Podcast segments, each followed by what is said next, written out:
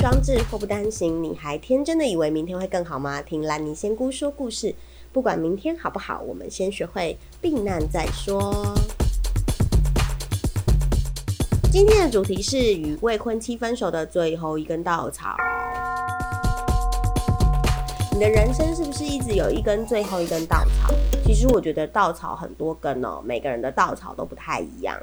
但是我本人是有重复的稻草的，你可以观察一下你自己，你的人生的很多的选择或者是关系里面，是不是最后一根稻草常常是同一根哦？表示它真的就是你无法忍受底线。那下次事情开始之前，你就可以把这个底线拿来当做就是最前面的那个标注，你知道吗？那你就会尽可能的避免掉这根稻草。今天的主题啊，为什么会有这个来由？是因为我有朋友，男生。然后他现在是适婚年龄，我这个男生朋友，我们叫他男朋友。好，男朋友呢，他的父母是退休的老师，那在年轻的时候有存钱，所以买了一些房地产，现在放着收租，然后房贷已经缴完了，所以男方父母这边呢，就是生活算过得去，也不算哎，蛮好过来，因为他们家收租一个月也有五六十万。就几个店面这样子，对。那男生现在要结婚嘛？女生的父母开出来的条件是聘金六百万。哎，节目结束，当当，大家应该知道为什么要分手了吧？为什么要求签了吧？对啊，现在男生就是有点觉得，嗯，这个条件是不是有点巴拉巴拉巴拉之类的？女方的说法是，爸爸妈妈说，呃。因为女生嫁过来之后，就没有人帮女方的父母缴房贷，这个六百万的聘金就是要拿来缴女方父母的房贷的，然后这样子女方的父母会比较安心。好，这是女方父母的说法，女男方的爸妈是没有说不要啦，但是男方本人就是不太开心，所以想要求一支签来问问看哦。你知道吗？就是我自己没有很喜欢这么多钱当聘金。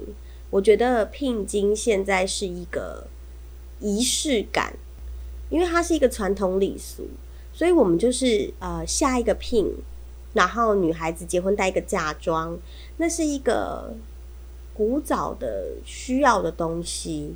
但现在并不需要，现在已经什么时代了？然后你你觉得你要拿多少聘金才够？就是我个人觉得，假设今天人家给我两百万聘金，我就给人家两百万嫁妆啊。但他不给我两百万聘金，我仍然会带两百万嫁妆，因为我不想被欺负。就是如果我有自己的房子、车子、钱，呃，我在我在对方家里基本上是不会被刁难的。当然，这是我很幼稚的想法啦。你不一定要学我，也不是说你给人家两百万聘金，你就可以糟蹋人家。但是我必须讲实在的，就是如果你拿了人家很多聘金，人家当然理所当然的会认为你就是嫁进来我们家做牛做马都是应该的。这是这是没有办法避免的迂腐的想法。聘金是一个形式。形式上的东西就是拿一个吉祥、吉利的数字就好了。很多人的父母，呃，对于聘金这件事情比较开明的做法，就是呃，聘金给了之后都是给小朋友的，就是要结婚的这对新人，让他们当做一个存款也好，买房子的基金也好，可以持续下去。嫁妆也是，其实嫁妆也是。对，那所以这些东西就是你可以留着的，带在身上的，不要两个人结婚之后什么都没有，要从头开始很辛苦。对，大体上是这样。但对啊，那那当然这件事还有后续啊，不然也不会就是那么严重哦。就是女方这边还要求哦，把男方父母名下的房子过户到女方身上哦，是因为呃女方会比较安心。但我觉得房子过户给你，那人家就不安心啦。难道女方安心，男方就就就可以不用安心吗？我觉得这里条件就有点不对等哦。当然，如果我觉得你一开始说聘金，可能是因为你觉得男方家里很有钱，所以给个六百万聘金他们给得起。然后你们两个老人家是乡下人，我觉得有点太多了，太过了，连男方的父母的房子都要过户到你女儿名下，我真的觉得太多了，太超过了，而且这是呃男方父母年轻赚的钱买的房子，缴的房贷，他当时有这样的条件、能力、环境。他们是退休的公务员，你说他们领十八趴什么什么，那是他们的生活，那不是你的生活。你没有，别人有，很正常呢。因为有些东西也只有你有，我们没有啊。例如，你也有一块农地啊，那你有没有要把农地过户到你女婿名下呢？也没有嘛。对啊，因为你说那是你要养老的啊。那男方父母的房子也是男方父母要养老的啊，这也不是男方本人的啊。所以你怎么可以要求男方把房子过户到女方名下、妻子名下？虽然你说房租都还是让两个长辈领，然后签切结书什么，我觉得没有必要。一段婚姻还没结之前都讲到要签切结书，我觉得太累了，太累了。我觉得想清楚，就是你们是在结婚，不是在卖女儿。然后再来，人家只是想娶一个老婆，不是要搞的，就是要赌身家哦。我觉得有点可怕。那在我自己的观念就是呢，人家给你多少聘金，你就带多少嫁妆过去，不要输，就是礼尚往来。好，然后房子不是不是他的，所以你没有资格要求过户到女方名下。那当然，如果今天他们能够自己有能力去买一个房子，写女生的名字，我当然觉得没问题啊。这就是我们两个一起赚的钱，写给老婆，我觉得很棒啊。就是让老婆安心嘛，对啊，让老婆觉得你很爱她嘛，这个我没有问题。但是拿父母的房子来过户这件事，我就觉得很不 OK 哦。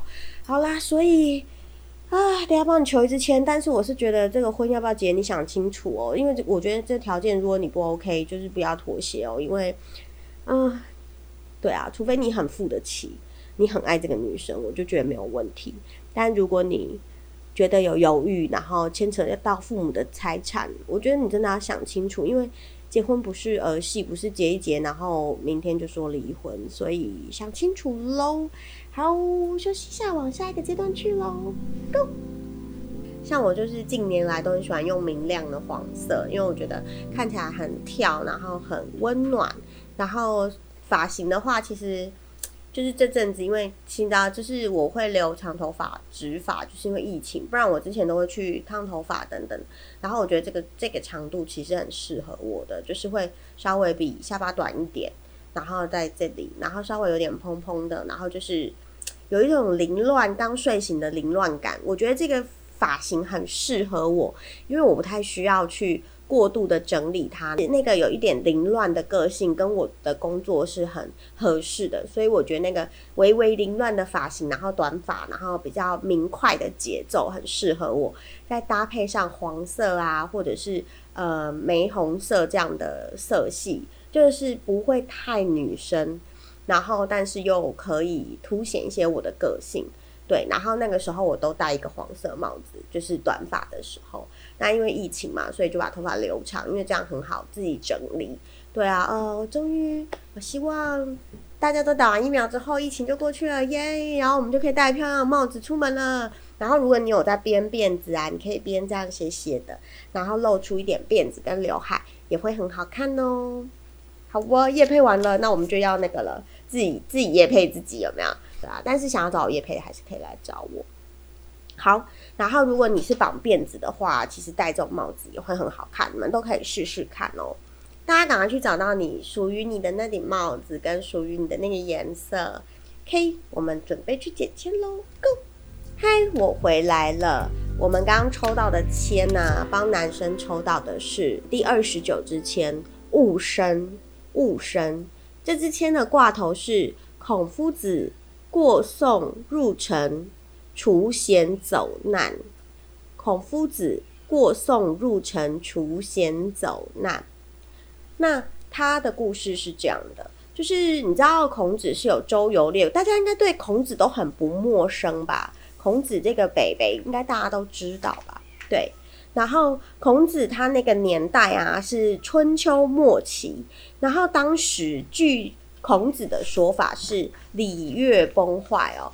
因为他觉得，呃，就是礼乐不彰啦，应该这么说，诗书礼社巴拉巴拉巴拉各种。然后孔子是很重视这些事情的人，所以他觉得当时的春秋末期啊，礼崩乐坏，就是呃，人不像人不像人，鬼不像鬼，翻成白话文这么说好了。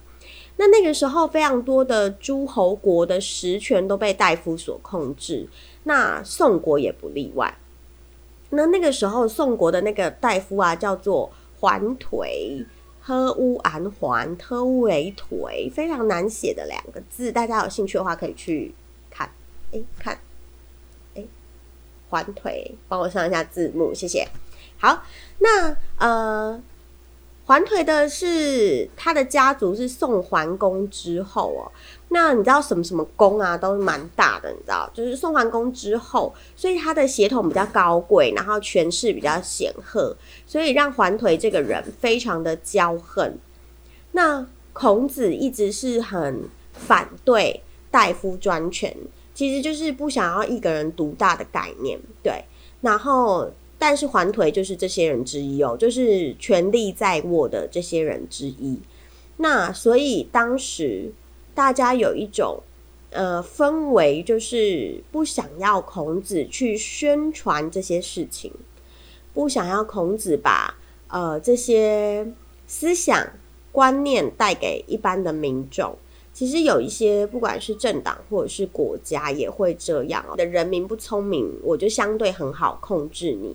所以当时在这些诸侯国里面的大夫也是这样子想的。好，那所以其实，呃，一般来说，因为毕竟孔子是老师，也有很多的门门生，在我们现在来讲，就是其实孔孔子也算是一个 KOL，你知道吗？意见领袖，对，所以基本上这些大夫啊，都对他还算是蛮蛮有礼貌的。不会很过分，但是独独是那个桓颓这个人啊，他曾经在宋国讲学的那个，就是桓颓去把孔子在宋宋国讲学的那棵大树，就是他是在树下传道，然后桓颓就去把那一棵孔子讲席的大树给砍掉，那他就是摆明了就是要让孔子难看，因为他觉得孔子无权无势。那重点，孔子的影响力啊，不是这些权势，他的影响力是号召力。那后来就是桓颓的弟弟也去拜在孔子的门下，也去当孔子的学生，所以桓颓就更生气。然后，所以他又听到宋景公，就是当时宋国的诸侯，就是老大宋景公，他要用孔子还有孔子的弟子。来来辅政，所以桓颓就非常非常非常的生气。他没有想到孔子才刚到宋国没有几天，然后就影响他自己的权势，还有自己家族里面各种。他觉得他被斗争了，所以桓颓就决定要利用兵权去杀死孔子，还有孔子的弟子。那基本上，这就是呃一开始的前言，就是过过宋入城嘛。孔夫子过宋入城，其实在宋国的时候发生这些事情。那后来，呃，那个谁啊，孔子他就是有知道。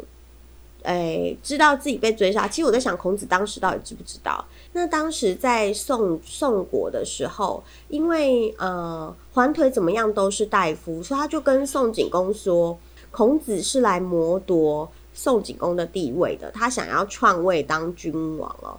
但是呃，总而言之，宋景公后来还是听信了桓腿，或者是被迫听信，我也不知道。总而言之，他们就是下令开始要。追杀孔子，所以子罕啊，就是孔子的学生之一。子罕呢，就救了孔子，然后在黑夜里偷偷的离开宋国，到了陈国的孔子得到了采桑女的帮助，然后化险为夷，就是逃过了环颓的环颓的那个追杀。那就是在子罕的帮助下，他们到了陈国。这个时候呢，就得到了采桑女的帮助，化险为夷，逃过奸臣。奸臣就是环颓的陷害。然后在另外一个学生子曾的安排之下，与贤臣往来，就是与陈国的贤臣往来。所以孔子最后在陈国安居了三年。对，这个就是孔夫子过宋入陈，除险走难。OK，他终究是避开了这个险境哦。好，讲完故事，我们就来念千诗本身。枯木可惜未逢春，如今且在暗中藏。宽心自守风霜退，劝君依旧坐乾坤。枯木可惜未逢春，如今且在暗中藏。宽心自守风霜退，劝君劝君依旧做乾坤。这是四句千诗的内容哦。那其实我们要看一下。这四句里面有三句里面就不太好，例如“枯木未逢春”“暗中藏”“风霜”，这些都是都是都是诶比较不好的。但是这边他有说“宽心自守，风霜退”，所以这一句基本上呃解释来说其实还不错。劝君依旧做乾坤。我觉得我先帮你看一下整体运势好了。基本上啊，你们现在的关系差不多就是一个枯木的样子，就是已经有点穷途末路。是诶，因为现在是七月、八月、八月嘛，对，所以其实要好一点的话，呃，可能要到就是你知道，就是春天过完年后。那我也不知道你们还能不能这么久哦。那基本上现在这支签师是说你会有点麻烦，但也没有到不好，因为你宽心自守，风霜仍然是可以退的嘛。那劝君依旧做乾坤哦，那你还是要去把持住自己该把持的事情，但是不要意气用事哦，千万不要意气用事。对，那其实，呃。感情来说的话，乾是西北方，坤是南方。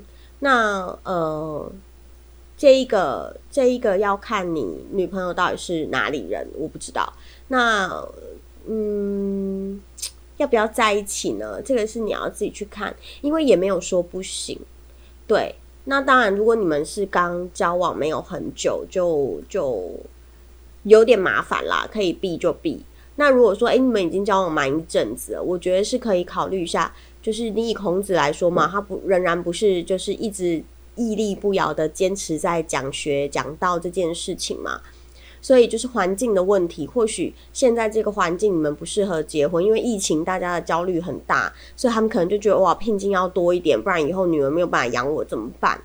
那或者是说你你就等时过境迁嘛。或者就是等下一个女朋友嘛，宋国的不行就去陈国嘛。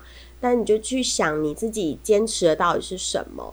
对，那呃，如果两个人感情没有什么太大问题，那你就去说服他不要那么多的聘金。那就像我刚刚前面讲，如果你给得起，那也是可以给，但是就是会比较麻烦，因为呃，毕竟我觉得一段婚姻牵扯给太多钱这件事情，总是会有一边不开心嘛。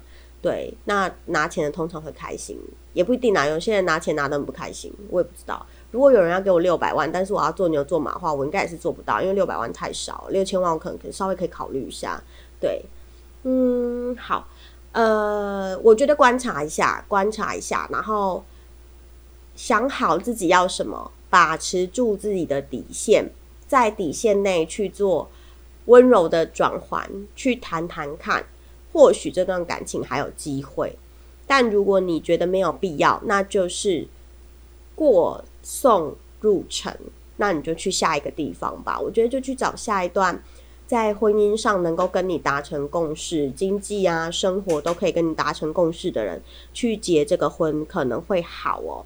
那如果说你想要继续的话，就是这这里面有一句叫“宽心自守，风霜就会退”哦。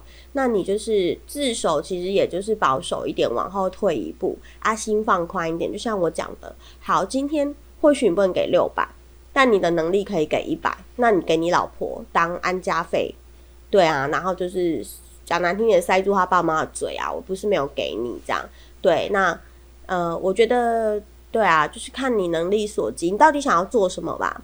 如果你今天单纯就是觉得说哦不行，这些条件我一概不能接受，只要给钱我都不能结婚。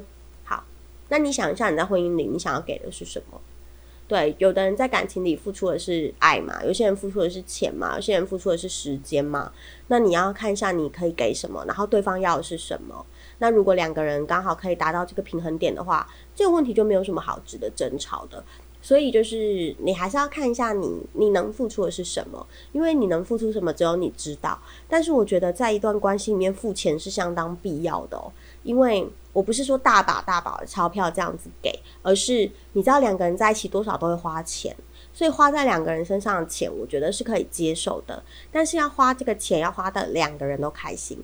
例如我非常不喜欢买名车，我觉得坐名车非常没有意义，因为我觉得车一落地。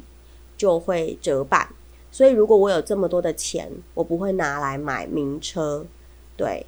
但是有些男生他可能就会觉得啊，我一定要买。不要说男生，我也有女生朋友很爱买那种呃高级高贵的车，对。那对我来讲，我就是如果我在市区跑来跑去，我有一台小小的车，我好停车，我方便就好了。甚至我可能坐 Uber 啊，就是。坐电车啊，对我来讲都是相对更方便的，因为我不用找停车位。那这就是很大的价值观的不同。所以我跟这些基本上很爱买名车的人是没有办法结婚的，因为买一台车两三百万、一千万这种事情，在我身上是不可以发生的。可是，在他们身上是稀松平常，甚至是认为是梦想。理想生活就应该要这样，所以你不要去找这样子的人结婚哦。所以我就说，你到底要什么？想清楚。我就是我就是那种下了班两个人窝在一起，好好的吃个东西，喝个小酒，然后聊个天，过完愉快的一天。我是这样的人，那就去找一个跟你类似的人过生活，而不是下了班可能他一定要去看电影啊，玩极限运动啊。也没有不能在一起，但是你们的生活就会比较不一样，然后你们要更多更多的包容跟体谅，所以生活是自己的选择，也是自己选的，男女朋友也是你自己选的，想清楚再结婚，不要结了婚说什么我们个性不合，OK，个性不合，当时就个性不合了，不是结了婚才个性不合，是因为你都没有看清楚你自己要什么。好。所以我觉得好了，回过头来讲到这位男生哦，就是你在感情里面付出的是什么？你想清楚。我并不觉得女生绝对的错，因为她的父母很诚实的说出了他们想要的，然后他们的理由也非常的正当跟明确哦。我不是说他是对的，我的意思是他们提出了他们是乡下人，将来女儿没有办法帮他们付房贷了，那呃女儿嫁给你们，那你们。给他们六百万的聘金当做还这个房贷，让他们有个终老。其实，如果你家有六亿的资产，给六百万，我觉得完全没问题。而且你再也不需要担心女方的父母没有，就是房贷缴不起啊，没有地方住啊。那你老婆开心你就开心，不是吗？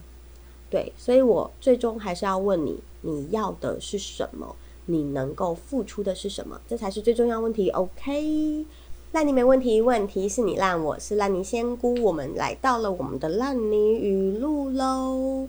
今天的烂泥语录是：好好的活下去吧，因为每天都会有新的打击呢。嗯，每天都会有新的挑战啊。对我来讲，就是快乐也是一天，不快乐也是一天。那如果要快乐不快乐，一直在那边交交缠着，我觉得就很简单，就让自己快乐。哎，就是嗯。没有必要做无谓的挣扎跟纠缠，你知道吗？因为在你蹉跎的时候，你会浪费了很多机会。那些所谓你没有把握住的，其实有时候你根本就是没有看到，因为你花很多时间在看一些你不应该看的事情，那些伤心的、难过的，然后你就忘记去看好过的、开心的。所以我会建议你，就是不要说建议你啊，建议大家，我自己好了，好好的活下去，好好的看每一天。因为每一天都会有新的挑战，也会有新的打击，然后不要一直去看过去已经失去的、泥泞在那里的、僵持不下的、不愿意放手、不甘心放手的，都放下吧，亲爱的，放下，放下。好，接下来你以为他不会表达，其实他就是不爱你而已。好，有一些男生他不是会就是。弄得自己好像就是不太会说话，就是腼腆呐、憨厚啊、不善言辞啊、木讷，没有，他就不想跟你讲话而已啦。我最近在看那个《良医墨菲》啊，然后呃，《良医墨菲》他是一个影集，然后里面那个医生叫墨菲 （Murphy），然后他非常的就是他的医术很精湛，但是他是一个高功能自闭症，对，所以他没有办法。像一般人一样正确的，呃，平常稀松平常的表达他想要表达的事情，OK，这个才叫真的不会表达。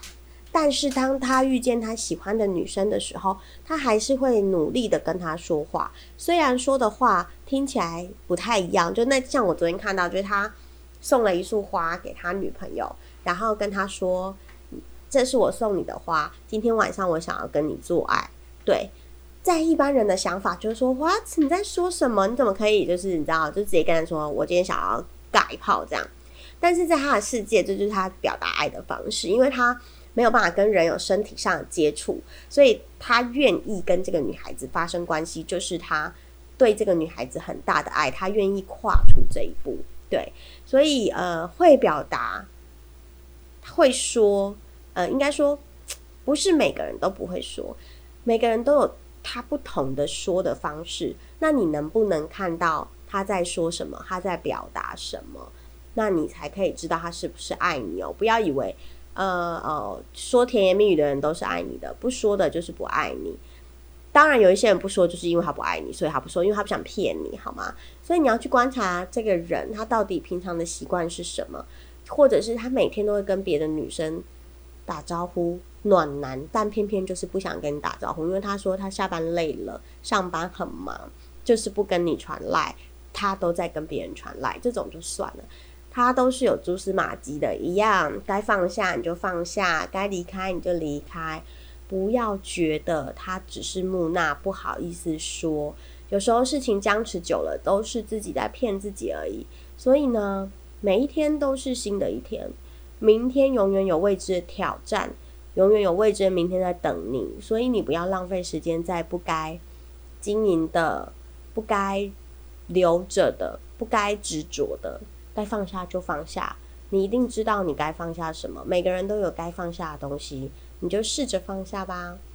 今天因为外面下着大雨，所以我们就在这个温柔的该放下吧来结束我们的今天喽。那你没问题，问题是你啦，拜拜。